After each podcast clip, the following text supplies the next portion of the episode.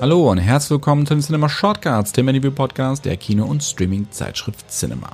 Heute begrüße ich eine meiner absoluten Lieblingsschauspielerinnen zum Interview und zwar Iris Berben. Mit Iris Berben spreche ich in den nächsten rund 40 Minuten darüber, warum ihr kalkulierte Entscheidungen niemals Glück in der Karriere gebracht haben, weshalb Dieter Krebs und die Comedy-Show SketchUp so wichtig für sie waren und noch immer sind und warum es keine Perfektion gibt. Im Kino ist Iris Berben aktuell in Der Nachname zu sehen. Ich wünsche euch nun ganz, ganz viel Freude mit der wundervollen Iris Berben. Liebe Frau Berben, herzlich willkommen in den Cinema Shortcuts. Ich freue mich sehr. Ich freue mich auch.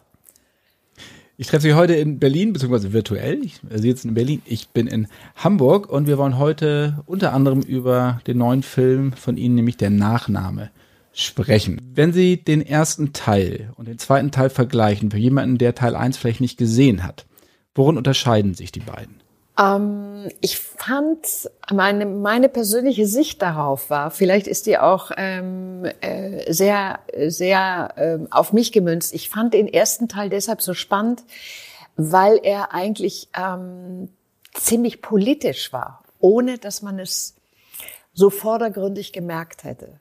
Aber durch diesen kleinen Joke, den sich ähm, der Sohn dort erlaubte, dass er sein Kind äh, Hit, äh, äh, äh, Hit nennen wollte, Adolf nennen wollte, und man eben diese Assoziation zu Hitler hatte, diese Diskussion, die da am Tisch entstand, in der Familie entstand, das fand ich höchst spannend. Was macht sowas? Und ähm, wer wer schlägt sich auf welche Seite, wie liberal ist jemand, wie wichtig hält jemand Aufklärung oder denkt, eine Zeit ist eigentlich schon vorbei.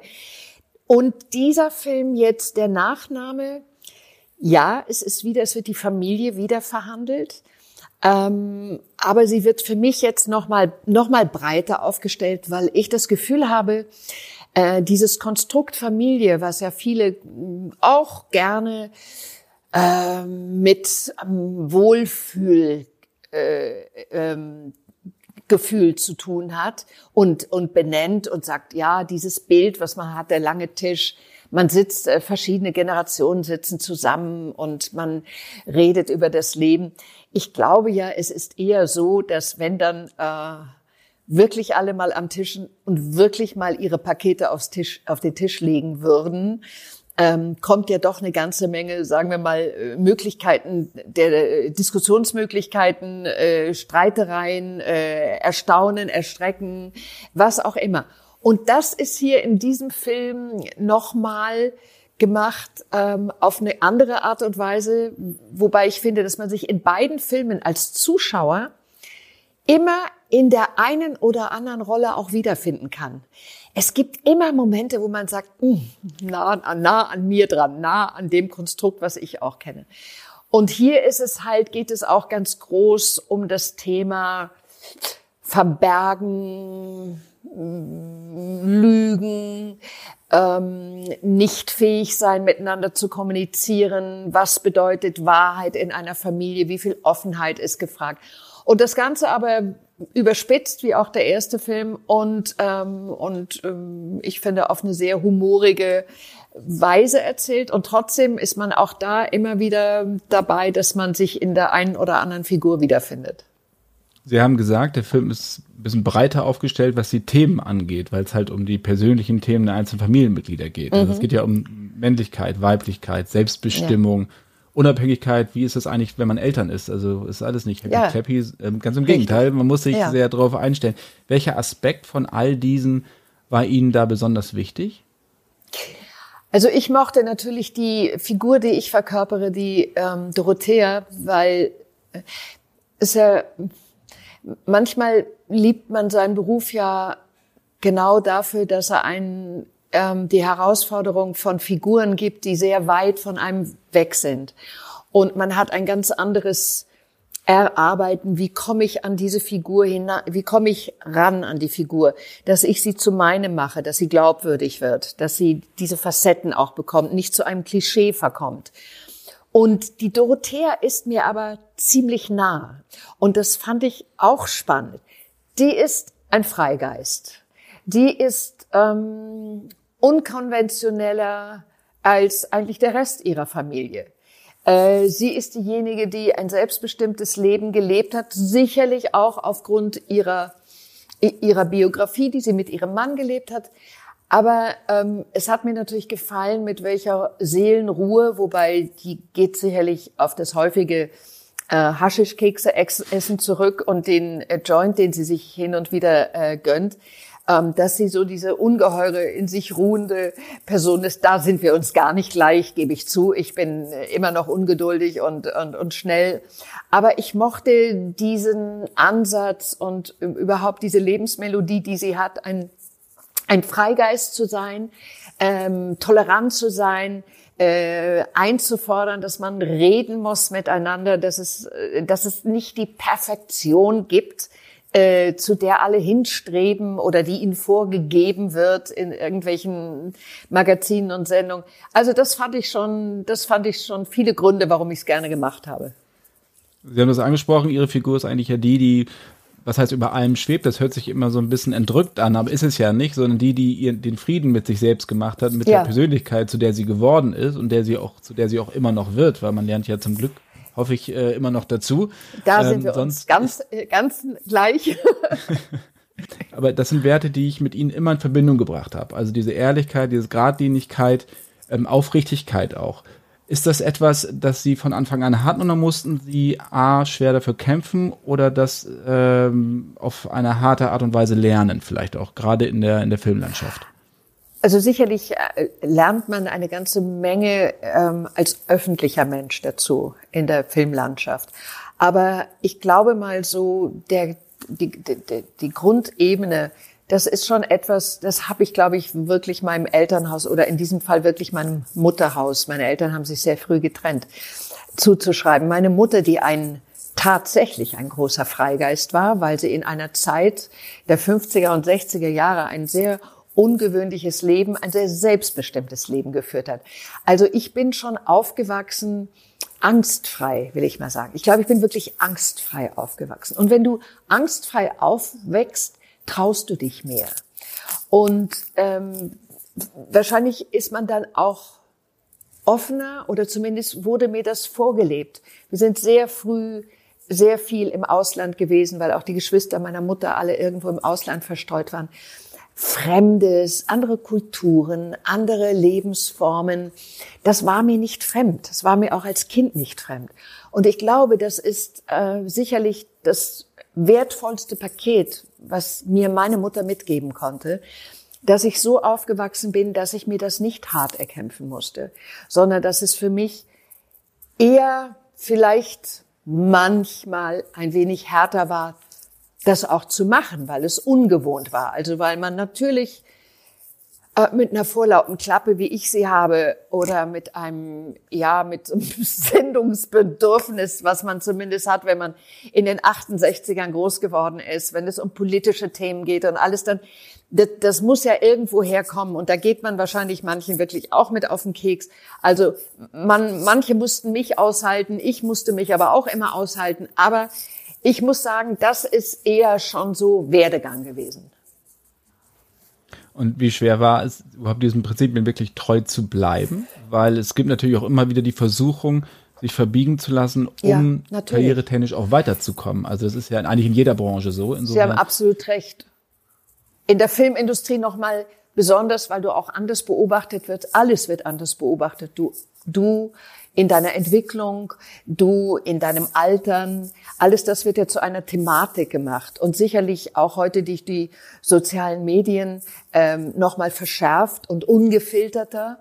Ähm, da halte ich wirklich, ohne jemand zu sein, der als Nostalgiker gelten möchte, wirklich nicht. Aber da halte ich die Zeit für eine bessere, in der ich groß werden konnte, in der ich auch scheitern durfte, in der auch Scheitern kein ah, wie soll ich sagen, was war das? Das war kein, kein Makel, das war kein Manko.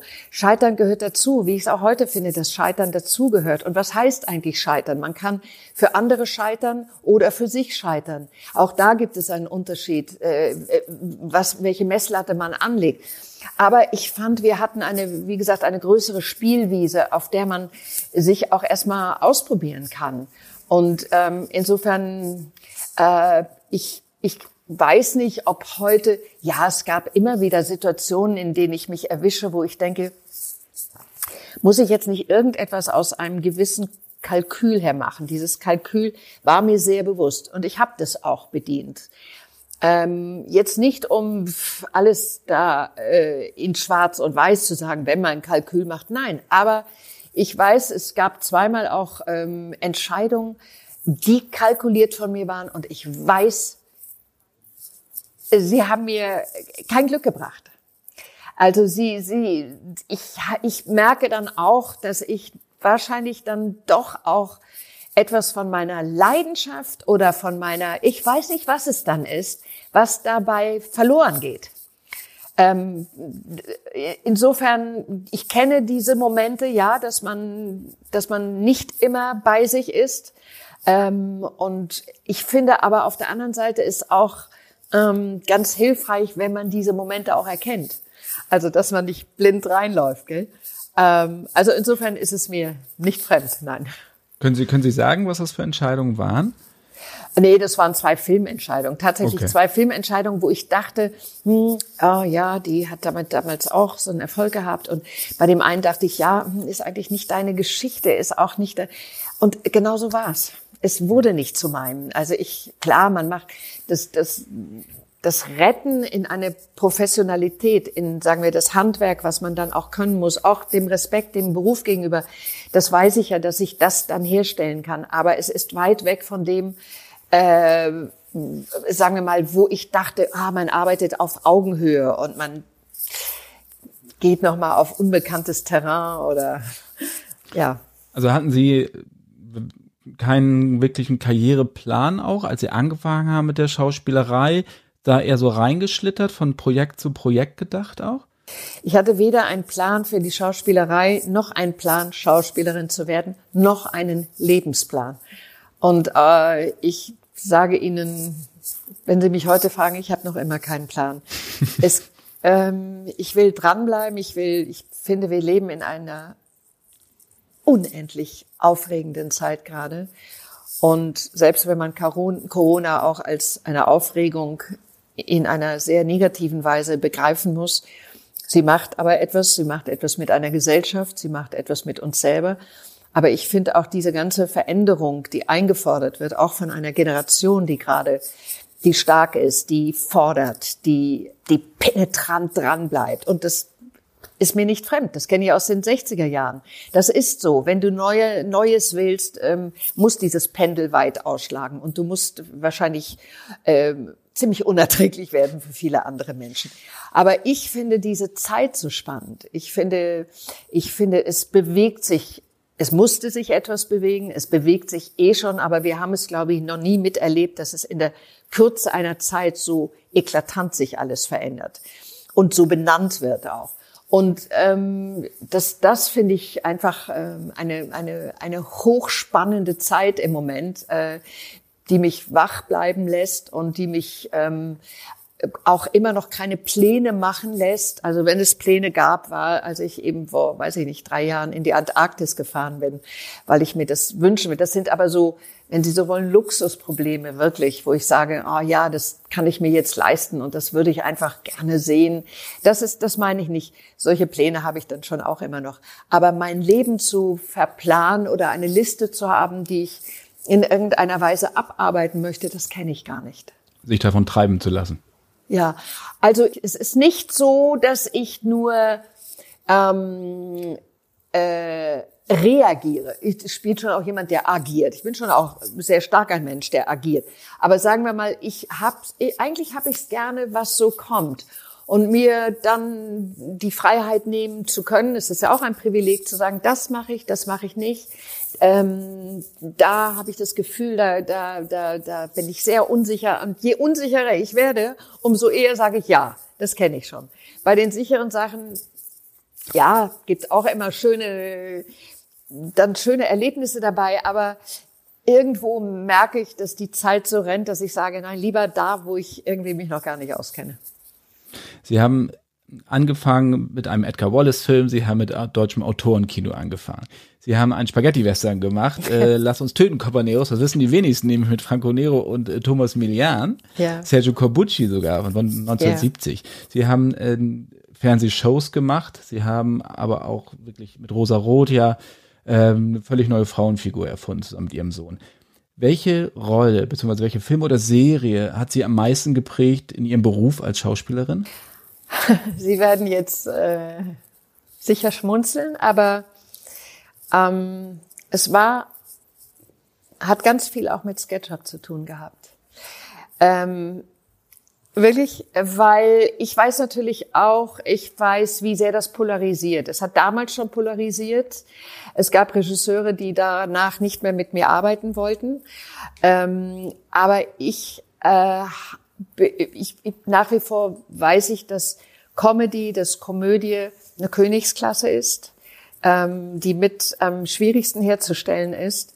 Und ich habe einfach so viel gelernt. Ich habe durch meinen wunderbaren Kollegen Dieter Krebs so viel gelernt, durch die Regie, durch die diese Möglichkeiten in kürzester Zeit, manchmal hatte man äh, 20 Sekunden, manchmal hatte man drei Minuten, einen Charakter darzustellen, der jetzt nicht nur eine blöde Pappnase war und ein paar äh, Mickey Maus Ohren auf, sondern wo wir ja versucht haben, Menschen klar, sie dann auch zu überzeichnen, nicht nur, manche sahen tatsächlich so aus, ähm, aber wir haben, und, und diese, in, in dieser Kürze dieser Zeit, so unterschiedliche Charaktere zu spielen. Ich war ja nie auf einer Schauspielschule.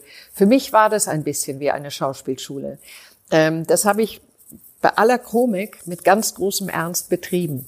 Und ich hatte ein, kann ich nur noch mal sagen, Dieter Krebs war nicht nur ein wirklich guter, guter Freund und ein wunderbarer Kollege. Er war einfach auch der war, ähm, der hatte so einen klugen, emotionalen Zugang zu Figuren, wie man sie sich auch nimmt. Und da habe ich sehr viel gelernt. Das merkt man ja, wenn man die Sachen heute auch noch schaut.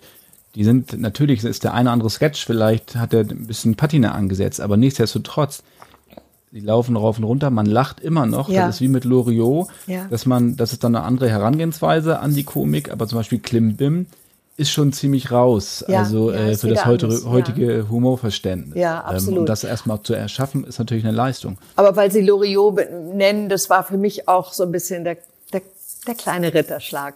Äh, weil als mich Loriot mal auf SketchUp angesprochen hat eben und, ähm, und mir erklärt hat, wie wie gut und wie stark er das findet, was wir da machen. Und äh, klar hat man sich orientiert, auch ich, an einen Mann wie Loriot, der sehr einmalig in unserer Landschaft ist. Und äh, ähm, das war, ja, nur weil Sie ihn gerade erwähnten. Schöne, Korrigieren schön. Sie mich, wenn, wenn das, wenn das aus Ihrer Wahrnehmung anders war. Aber wenn ich mir die, die 70er, auch die 80er Jahre angucke, also starke Frauenrollen, waren nicht wirklich weit verbreitet. Nein. War Ro Rosa Rot auch so eine Antwort darauf? Ja, Rosa Rot, ja, hatte mir die Möglichkeit gegeben, weil mich der Sender einfach mal gefragt hatte. Ähm, es ist ja dann ein Geben und Nehmen, das wissen wir alle. Und die Quote war äh, die Bibel damals. Ähm, das hat sich, auch das hat sich äh, ja verändert. Und das ist gut, dass es sich verändert hat jetzt, dass wir ganz unterschiedliche Möglichkeiten haben, äh, in unserem Beruf Leinwände, äh, Smartphones, äh, Kinos ähm, und Fernseher zu bespielen. Wir haben andere technische, wir haben andere Möglichkeiten der Erzählformen, das merken wir in den Streamings. Ähm, warum bin ich jetzt gerade davon abgekommen? Was war die? Ähm, mit den Frauenrollen, ob die Frauenrollen. eine Antwort. Entschuldigung. Und als als dann ähm, die Frage damals kam, ähm, was könnte man neu erzählen? Die Mauer war gefallen. Berlin hatte, hat immer einen Sonderstatus gehabt, aber es hatte dann plötzlich auch nochmal den Status, dass hier ähm, ja Leute auch irgendwie alleine gelassen wurden. Und es hatte, also es hatte eine politische Dimension. Und wir saßen einfach wirklich in einem vertrauten Kreis zusammen und haben uns überlegt, was wäre eigentlich, wenn es ich war jetzt auch in dem Alter, in dem das glaubwürdig war, dass man so eine Figur verkörpert. Ähm, und wollen wir nicht Berlin als dieses, als dieses neue Konstrukt eben auch, was es, was es in unserem, in unserer Bundesrepublik jetzt gibt, damit umgehen, dass man Also mehr oder Fälle, die ja nicht immer Who's Done It, es war ja nicht so vordergründig, sondern wir haben versucht eben so ähm, das Leben zu reflektieren mit all den Neuerungen. Unser allererster Film war der Waffenverkauf von ehemaligen äh, DDR-Waffen in die Welt und von Ostwaffen. Also wir haben versucht, sehr nah am Leben zu sein mit dieser Figur. Und da haben Sie recht, das war auch so ein Türöffner für mich, dann auch in ein, sicherlich nochmal in den, in, den, in den, ähm, mit dem Blick auf Frauen andere Figuren zu erzählen als äh, schöne, gut aussehende, äh, lustige Ähm, und, und die Facetten wurden einfach breiter dadurch. Ja, auch meine eigene. Man entwickelt sich ja Gott sei Dank auch und man betritt dann dieses Terrain und, und, und versucht es zu füllen. Und dann kamen halt die großen anderen wie die, wie die Bertha Krupp oder, oder Buddenbrooks oder Cosima Wagner, wo man dann weitergehen durfte. Also ja, ähm, es ist tatsächlich so, diese wirklich starken Frauenrollen waren nicht wirklich sehr vertreten. Sie hatten ja vorher auch die Golden Box, hatten Sie ja gespielt genau. Rosa Rot ja. auch. Da war es ja auch schon so eine Figur, die die durfte wenn, die, die war eben nicht, die lief eben nicht auf der Spur, wie sie laufen sollte, ja. da musste der Alkohol, da musste der Alkohol noch helfen. Tja, wenn man denn da über eine Geschichte über eine Brauereifamilie erzählt, dann bleibt das wahrscheinlich ja. nicht aus. Und wenn man so unglücklich verheiratet war wie ich, dann kann man nur zum Alkohol greifen, ja. war das damals eine bewusste Entscheidung von Ihnen, fast ausschließlich fürs Fernsehen zu arbeiten, zwischendurch Kinofilme, aber Fernsehen als die Priorität anzusehen? Nee, mich hat's Kino nicht mehr gewollt. Das war einfach ein bisschen der Verrat auch. Als ich anfing, Fernsehen zu machen, gab's wirklich diese ganz äh, strikte Trennung Fernsehen und Kino. Also äh, jemand, der im, im, äh, äh im Kino war, hat äh, kein Fernsehen gemacht. Und jemand, der Fernsehen gemacht hat, kam nicht ins Kino. Und ich hatte zwar mit Kino angefangen, mit ähm, Tomé und, und, und war ganz woanders angesiedelt, aber das war, hat man mir auch immer gesagt, wie ein Verrat damals. Und heute hat sich das ja total umgedreht. Heute sind es eher sagen wir mal, Kolleginnen und Kollegen, so war es an, an viele Jahre lang in den letzten Jahren, die sich, ähm, sagen wir mal, eine Popularität erarbeitet hatten durchs Fernsehen und dann ins Kino gegangen sind. Also wir, wir vermischen das heute sehr viel besser. Deshalb meine ich, es ist eine, eine ganz andere, ja, wirklich äh, Vermischung äh, möglich. Äh, das hat sich ja bis hin nach Amerika und überall äh, hat man das ja gemerkt, auch da die ersten Anfragen bei Streamings. Ich weiß es durch die Kolleginnen, mit denen ich eben durch meinen L'Oreal-Vertrag immer wieder auch hm, Helen Mirren oder Jane Fonda, wir haben uns darüber ähm, auch mal ausgiebig unterhalten. Äh, die haben alle erstmal Nein gesagt. Streaming wollte kein Mensch machen. Heute hast du die größten Stars eigentlich. Also wir, wir merken, diese Veränderung ist natürlich überall eingetreten und damals ist sie auf eine ganz, ganz strikte Weise. Und ich hätte gerne mehr Kino gemacht, aber ähm, da war ich nicht mehr so gefragt. Wobei man ja auch sagen muss, dass die Qualität des deutschen Fernsehens in den 80ern, gerade was die Vorabendserien anbelangt, äh, natürlich auch jetzt nicht auf Kinoniveau war, weil die Drehbücher auch dementsprechend halt Absolut. nach Schema F auch Absolut nicht. Aber wir hatten schon gute Fernsehspiele, fand ich. Also mit Fernsehspielen waren wir schon ziemlich weit vorne. Hat es hat so eine Rolle wie Rosa Rot, die sie ja rund, ja 19 Jahre, nicht rund, sondern 19 Jahre mhm. gespielt haben. Ähm, hat das auch für Sie Nachteile gebracht? Diese hohe Popularität, die sie damit erlangt haben? Naja, du bist dann schon natürlich für eine, sagen wir mal, eine neue Generation oder auch, ja, oder auch die Generation, die da am Drücker war bei Kino. Ähm, es hat schon auch was mit Verbrauchtsein zu tun. Es ist natürlich, du bist äh, durch so, obwohl ich ja äh, vertraglich mir festgesichert hatte, einen, maximal zwei Filme im Jahr zu machen äh, und äh, andere ähm, Filmmöglichkeiten auch ausgenutzt habe. Und trotzdem bist du natürlich durch so etwas sehr präsent. Und ich wurde auch sehr präsent dadurch, dass es auch eine rel relativ äh, neu war und dass es eine Frau war. Das war schon, da war schon ein starker Druck dann auf öffentlich zu sein. Und auch das ist dann wieder, ähm, der Nachteil ist dann wahrscheinlich auch wieder der, dass man dann fürs Kino fast zu verbraucht war. Also das hat sich erst dann viel später danach wieder eingelöst oder aufgelöst eher. Was würden Sie als Ihren größten Erfolg beruflich sehen? Das kann ich gar nicht sagen. Ich habe das Gefühl, ich dass ich viel Glück, aber ich finde, man ist ja auch für sein Glück verantwortlich. Aber ich habe schon versucht, immer Schritte weiterzugehen. Ich habe versucht, Schritt für Schritt nach vorne zu gehen. Ähm, und da, wo ich das Gefühl hatte, ich fange an, mich zu wiederholen, habe ich versucht, ähm, den Bremsklotz zwischen meine Beine zu werfen. Oder vielleicht auch anders gefragt, welche Rolle die vielleicht die meisten gar nicht so äh, oder im Gedächtnis haben, ist Ihnen besonders wichtig? Ja, es gibt ein, es gibt einen Kinofilm, der überhaupt nicht gelaufen ist. Es hatte sicherlich viele Gründe. Es lag wahrscheinlich auch an dem Film, es lag auch an der Thematik, aber sicherlich auch daran, dass der Verleih genau ähm, pleite ging, als der Film rauskam. Das war es, es kommt der Tag, wo wir ähm, die Susanne Schneider hat äh, das Drehbuch geschrieben. Und wir haben, ähm, es ist der Film über äh, eine Frau aus der RAF-Zeit gewesen. Ich bin in dieser Zeit groß geworden und es äh, war eine Konfrontation mit ihrer Tochter, die sie vor 30 Jahren weggegeben hatte eben. Und ähm, das war fand ich, vielleicht hatte es auch damit zu tun, dass es so, ja, so, so, so viele persönliche Fragen äh, ähm, wirklich ähm, losgelöst haben. Ich weiß, wie wir uns tagelang darüber unterhalten haben, als das Drehbuch geschrieben wurde, auch ähm, die Katharina Schüttler, die übrigens meine Tochter darin spielt, eben ähm, was das mit einem damals gemacht hat und wie lange man eigentlich auch auf der Seite war, selbst als die Seite sich schon radikalisiert hat und alles. Das sind so viele, äh, viel Selbstreflexion und viel, viele kluge Gespräche, die sehr prägend waren ja für jemanden, der geworden ist, wie er ist und, und was er erlebt hat.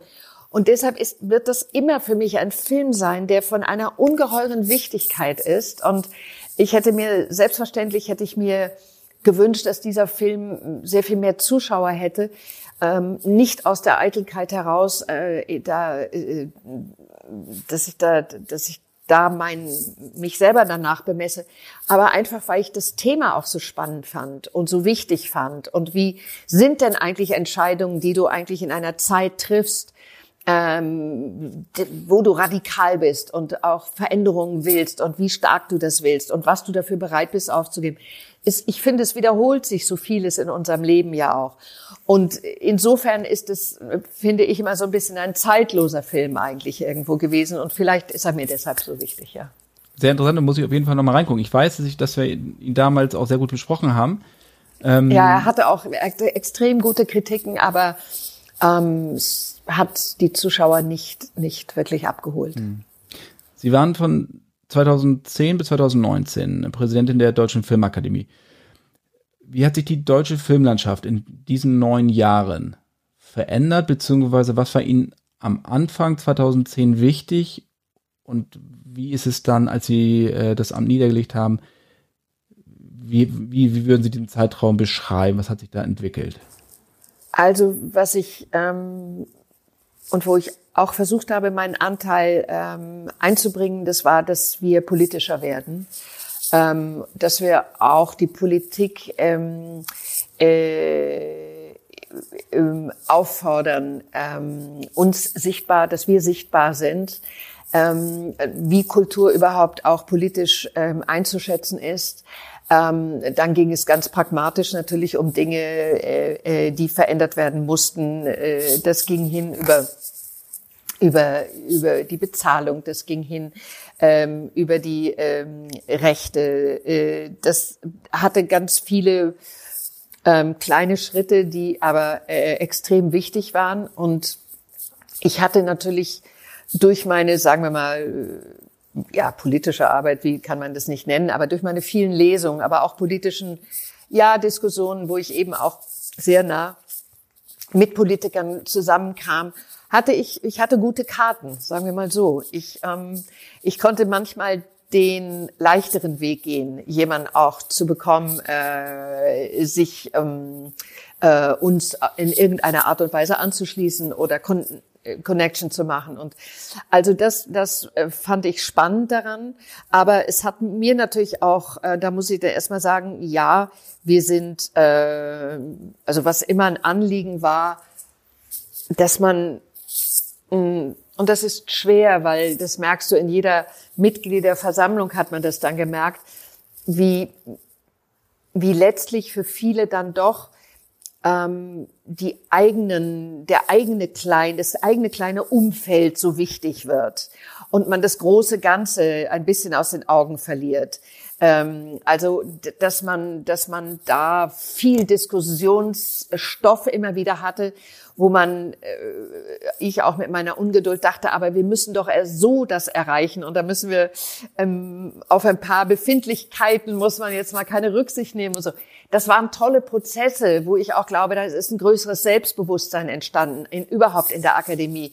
Die Akademie ist sehr viel sichtbarer geworden, ähm, äh, auch in ihren Entscheidungen. Und sie hat viel ausgehalten und aushalten müssen.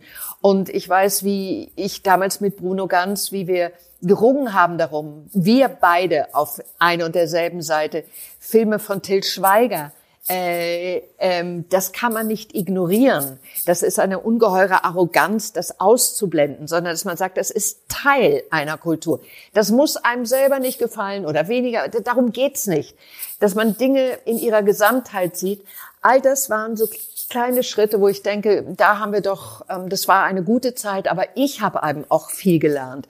Ich habe so viele Gewerke in ihren Funktionen zum ersten Mal eigentlich so deutlich begriffen. Als Schauspielerin weißt du, welche Mosaiksteine zusammengehören, damit es ein Film wird. Aber wie schön ist es, wenn du dann auch mal hinter die Kulissen da viel eher schauen kannst und auch deren Bedürfnisse und deren Fragen und deren ähm, Forderungen so mitbekommst. Das hat ähm, mir nochmal die Augen für diesen Beruf, den ich sowieso als als einen der spannendsten Berufe überhaupt empfinde. Das hat mir aber die Augen wirklich noch mal weiter geöffnet, was für eine fantastische, großartige Branche das ist.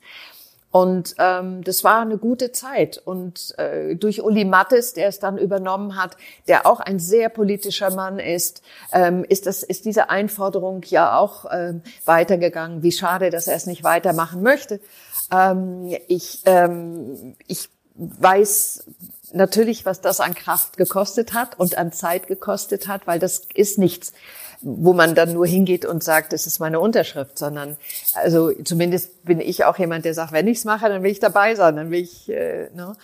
Aber ähm, es war eine gute Zeit und ich glaube, dass die Akademie auch ähm, sehr viel mehr Fürsprecher jetzt ist für viele mh, einzelne ähm, Sparten, äh, die sich jetzt, die eine Plattform haben, einfach auf der sie zusammenkommen, auf der sie sich austauschen können und wie gesagt dadurch eben einfach sichtbarer werden.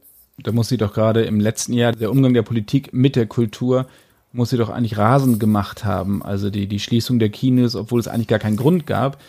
Ähm, auch die ja. Situation, finanzielle Situation. Ja, das, ich habe, da habe ich auch viel gesprochen natürlich ähm, und Du hörst dir auch immer die Gegenargumente an und trotzdem wissen wir auch alle, die Kultur ist das Erste, woran immer gespart wird, weil ich glaube, es, es besteht ja auch für viele immer noch ähm, die Überzeugung, Kultur hat etwas mit äh, äh mit einem gewisses, ein gewisses Luxussegment.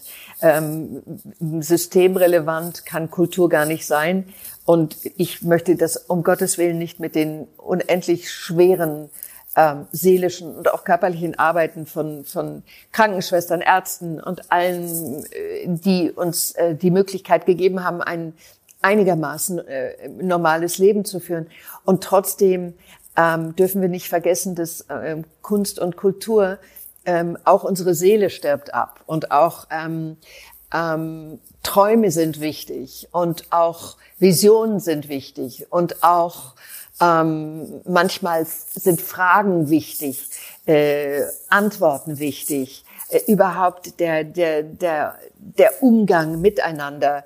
Ähm, äh, ja, diese, diese Möglichkeit, die Kultur ja hat und Kunst überhaupt hat, äh, auf, in jedem Terrain, ob im Kino, in der bildenden Kunst, in der Literatur, ähm, in der Musik, ähm, Kultur verbindet. Und ich glaube, das hat man ganz schön unterschätzt äh, wie verbindend es ist. Und wenn man gesehen hat, wie aus, gestreamt wurde aus den kleinsten Wohnzimmern. Ähm, ich habe es selber ja auch gemacht. Ich bin auch aufgetreten mit Musikern. Ich habe äh, Texte gelesen. Man hat und, und wie sehr das angenommen wurde auch von Menschen, weil die Sehnsucht danach ist. Natürlich macht es einen dann wütend und natürlich denkt man, warum sind wir die Letzten? Es wird immer die Erklärung dafür geben, warum wir die Letzten sind, aber die Erklärung stimmt eben nicht. Ich glaube, wie gesagt, es ist, die Seele muss, ähm, die muss auch gefüttert werden. Sie hatten vorhin auch das, das Thema Streaming, ähm, auch was früher wurde, wurden Serien sehr oder Fernsehen als Stiefkind ja der, der, der Kinobranche betrachtet. Streaming ähnlich, weil da vor allen Dingen ja Serien liefen. Das hat sich nun geändert. F haben Sie das Gefühl, dass die Kinobranche, auch die deutsche Kinobranche, gegenüber der Streaming-Konkurrenz gut aufgestellt ist? Naja, wir haben, glaube ich, noch, noch gibt es auch ziemlich stark den Kampf Kino gegen Streaming. Und ich, was ich denke, ist, wir müssen ein Miteinander erarbeiten, erkennen. Und wir müssen es auch als eine Chance begreifen. Ähm, es war ja nicht viel anders, als das Fernsehen aufkam damals. Ne? Hat man gedacht, kein Mensch geht mehr ähm, ins Theater und keiner geht ins, ins Kino. Und wir haben Neuerungen und ich glaube, nur der Kuchen wird anders aufgeteilt werden. Wir haben ein Fernsehen, wir haben das Kino und wir haben Streaming. Und wir werden lernen müssen, dass wir alle drei bedienen und bespielen können. Ich glaube, das ist wichtig. Und äh, sich nicht gegenseitig auszugrenzen. Gut, es äh, wird immer äh, äh Kolleginnen und Kollegen und Regisseure geben, die sagen, ich werde nicht für einen Streamer arbeiten oder ähm, ich werde nicht fürs Fernsehen arbeiten. Das ist eine Entscheidung, äh, die kann auch jeder für sich, das finde ich sehr individuell, das muss man für sich selber beantworten. Aber ich finde es wichtig, dass wir sagen, wir haben diese Modelle und äh, die müssen nebeneinander existieren. Und dann geht es auch, Gott sei Dank, endlich vielleicht nicht mehr nur noch um die Einschaltquoten und äh, diese Messbarkeit von Dingen, wo man sagt, nein, auch unsere Gesellschaft verändert sich. Es sind ähm, unterschiedliche ähm, Formate gewünscht, es sind unterschiedliche Zeiten gewünscht. Was ich mir persönlich wünsche, ist natürlich, dass wir kein Kinosterben bekommen, weil ich liebe die große Leinwand. Ich halte sie auch insofern für so wichtig, weil sie natürlich auch ähm, ein Vermittler ist. Es ist ähm, ein, ein, ein, ein, soziales Zusammenkommen von fremden Menschen, sich auf eine Reise zu begeben. Ich finde, das ist, kann man gar nicht genug äh, hervorheben, wie toll sowas ist.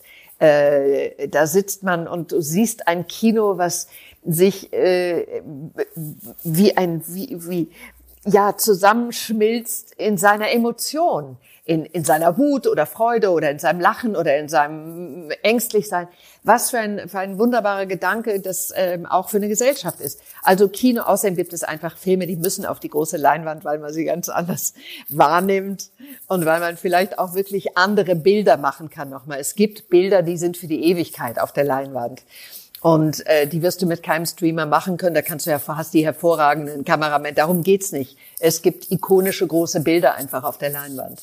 Sie haben einmal gesagt, Verweigerung ist eines der schönsten Dinge, die das Älterwerden mit sich bringt. Ein sehr schöner Satz. Ähm, aber Verweigerung ist natürlich auch ein Luxus, den man sich hart erarbeiten muss, oder nicht? Ja, ich denke schon auch. Verweigerung ist, äh, ist ein, ein, ein, ein absoluter Luxus, den man hat. Es gibt Menschen, die diese Chance gar nicht haben. Das muss man auch immer wissen, ja. Ähm, ich begreife das auch so, aber ich äh, stehe nach wie vor zu diesem Satz, ja. Ich möchte abschließend ganz gerne noch einmal auf den Nachnamen zurückkommen. Und ähm, für mich geht es in diesen ganzen Wortscharmütze vor allen Dingen auch um so verquere Vorstellungen von Moral. Was darf man, was ja. darf man nicht, was darf man Richtig. in einem bestimmten Alter, was darf man als Mutter, ja. was da muss man als Mann können. Mhm. Ähm, Erhaltung von Traditionen um jeden Preis. Ja. Was bedeutet für Sie Moral gerade auch in diesen Zeiten? Also ich würde die Moral nicht daran. Sachen, wo Grenzen ja immer mehr verschwimmen. Ja, Grenzen verschwimmen immer mehr. Ich, wo kann man, woran kann man Moral festmachen? Ich glaube an Menschlichkeit, an Empathie, an dem und diese, diese Missbräuchlichkeit ähm, des Wortes ähm, Freiheit. Also wo sich heute Menschen in unserem Land äh, der Freiheit äh, ähm, äh, genommen fühlen. Äh, das sind große Missverständnisse, wenn man da von freiheitlichen Betrug redet. Ähm, ich glaube, wir haben es, wir müssen, ähm, es ist wichtig, ähm, eine Moral dafür zu bekommen, äh, dass Menschlichkeit und Mitmenschlichkeit uns eigentlich äh, sehr vieles an sehr unterschiedlichen Lebensmöglichkeiten zur Wahl stellt. Und wenn man das eben be begreift als eine, eine andere Form, äh, denn niemand wird verletzt, niemand wird dadurch ausgegrenzt. Das sind doch unsere großen Probleme, die wir haben. Und ähm, ich kann mir die Moral tatsächlich nur an einer als als Messlatte mit einer großen Menschlichkeit und ja und Wärme vorstellen. Ja. Vielen vielen Dank, Frau Werben. Ja, gerne. Sehr, sehr schön. Schade, wir sind leider schon am Ende. Okay. Ich, könnte das, ich könnte das noch die eine oder andere Stunde weiter mit Ihnen ja, gerne gut, setzen wir uns noch ein paar Stunden hin. Vielen Dank. Das es war aber auch schön, mit Ihnen zu reden, weil das sind äh, schöne Fragen gewesen und man fängt ja selber auch immer an nachzudenken. Wenn, wenn man gute Fragen bekommt, äh, das ist klasse, muss man nicht routiniert antworten. Und das nächste Mal sprechen wir dann über Sergio Corbucci. Über Corbucci und was alles war. Sehr, sehr gerne. Ja, genau. Ich wünsche Ihnen alles Gute. Ich danke Ihnen vielmals. Alles Gute Ihnen auch. Und hoffentlich bis Würde bald. Würde ich mich freuen. Danke vielmals. Tschüss. Danke. Tschüss.